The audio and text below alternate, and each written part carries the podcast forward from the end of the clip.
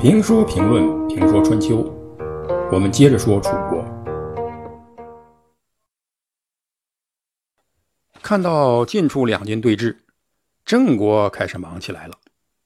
一方面，他们鼓动楚军与晋国的军队开战；另一方面呢，又派出大夫出使到晋军，鼓动晋军对楚军开战。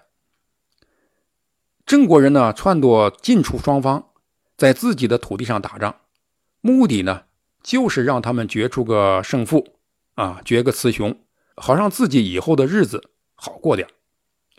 因此，郑国的大夫对晋国的将领说：“郑国现在所以依附楚国，是为了保存自己的国家。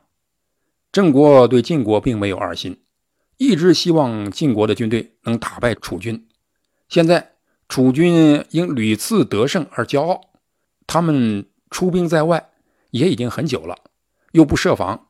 如果晋军从正面攻击他们，我们郑国的军队呢，作为同盟，在后面给他们捣乱，楚军一定失败。这话呢，给晋军浇了一桶油，宗军所先谷的火烧起来了。他说：“打败楚军，降服郑国。”就在此一举了，一定要答应郑国人的要求。这赵括、赵同也支持先谷的意见。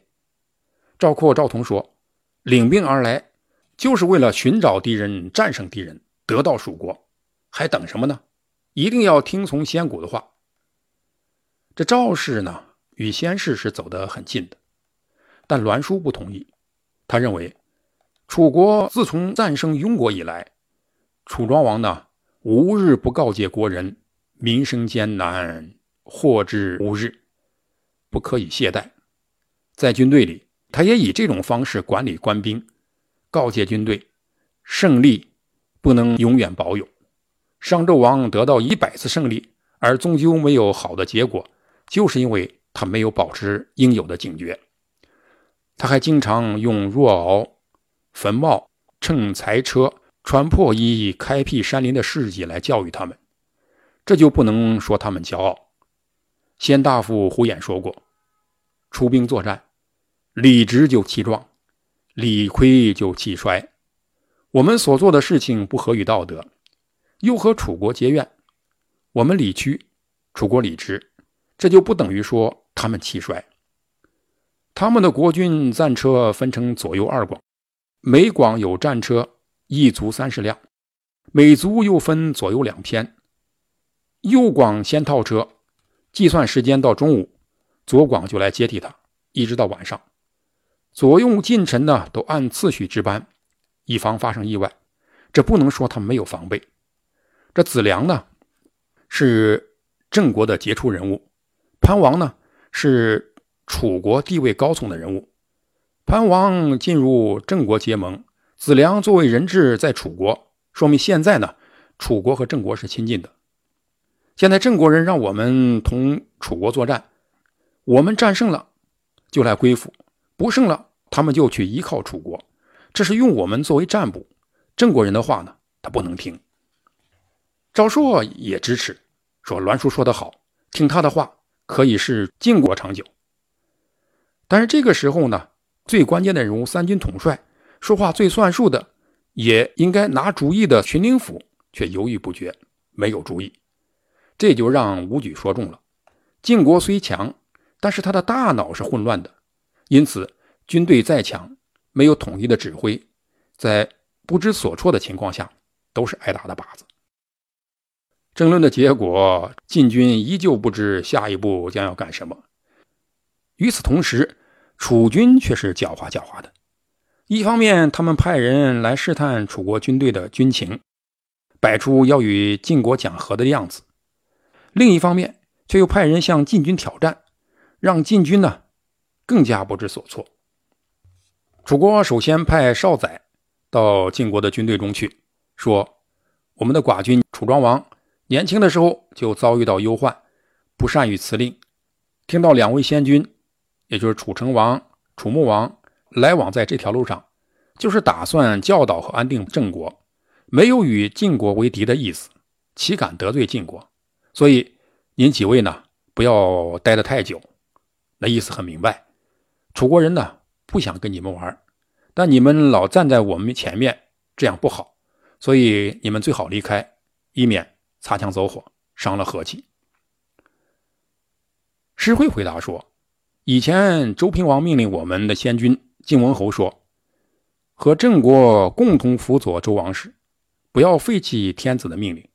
现在郑国不遵循天子的命令，寡君派遣下臣。”质问郑国，岂敢劳动楚国官吏来迎送？恭敬的拜谢君王的命令。世会的话呢，也很得体，很符合外交辞令。他告诉楚国人，管理教训郑国那是我们的家务事儿，而且我们教导郑国是有授权的，是周天子的授权。很感谢你们国王的命令，但是这儿没你们什么事儿，请你们回去吧。如此得体的答复，父帅先谷却认为呢，这是在奉承楚国，有辱晋国的尊严。于是，在楚国的使者走后，派遣赵括跟上去更正说：“我们临时的谈判代表说的不恰当。我们晋国国君的意思是让我们这些臣下把楚国的军队从郑国赶出去，说不要躲避敌人，臣下们必须执行这个命令。”这等于是把晋军的不和、不团结告诉了楚军。楚军了解了晋军将帅不和，先派使者向晋军求和，迎合主和派的意思。晋国答应了，但在约定了会盟日期以后，突然又派许伯、乐伯、射叔驾单车向晋国军队挑战，刺激主战派的欲望。既然挑战，就要。挑战出高水平，什么是高水平的挑战呢？许博说：“我听说单车挑战，驾车人是锦旗斜倒，破进敌营，然后回来。这许博呢是个驾车的，所以他的意思呢是我的车在敌人的军营中，即使如入无人之境，这就是挑战。这岳伯说呢，我听说单车挑战是车左用利箭射敌。”代替御者执掌马缰，驾车人下车，整理好马脖子上的皮带，然后回来。这岳伯呢是车左，是个箭手。那射叔呢说：“我听说挑战，车右进入敌营，杀死敌人而割掉他的左耳，抓住俘虏，然后带回来，这才是挑战。”这三个人呢，最后都按自己所听到的完成了任务。徐伯把车驾得飞快。到了晋国军营，如入无人之境，根本没有把晋军放在眼里。这岳伯呢，作为车左，则一方面用箭射死晋国士兵，一方面下马整理马匹，完全不把晋军放在眼里。而射叔呢，作为车右，则进入晋军的阵营，杀死了晋国士兵，割取了左耳，然后回来。这当然大大激怒了晋军，晋国的士兵追赶他们。分左右两面夹攻，徐伯驾车迅速回撤，岳伯则左边射马，右边射人，使晋军左右翼呢不能前进。在只剩下最后一支箭时，正好又有一只麋鹿出现，岳伯就把那支箭呢射向了麋鹿，正中背部。然后岳伯让射叔拿着麋鹿献给晋国的将领，说：“由于今年呢。”还不到时令，应当奉献的禽兽呢没有到来，所以我们仅把这个麋鹿奉献给您的随从作为膳食。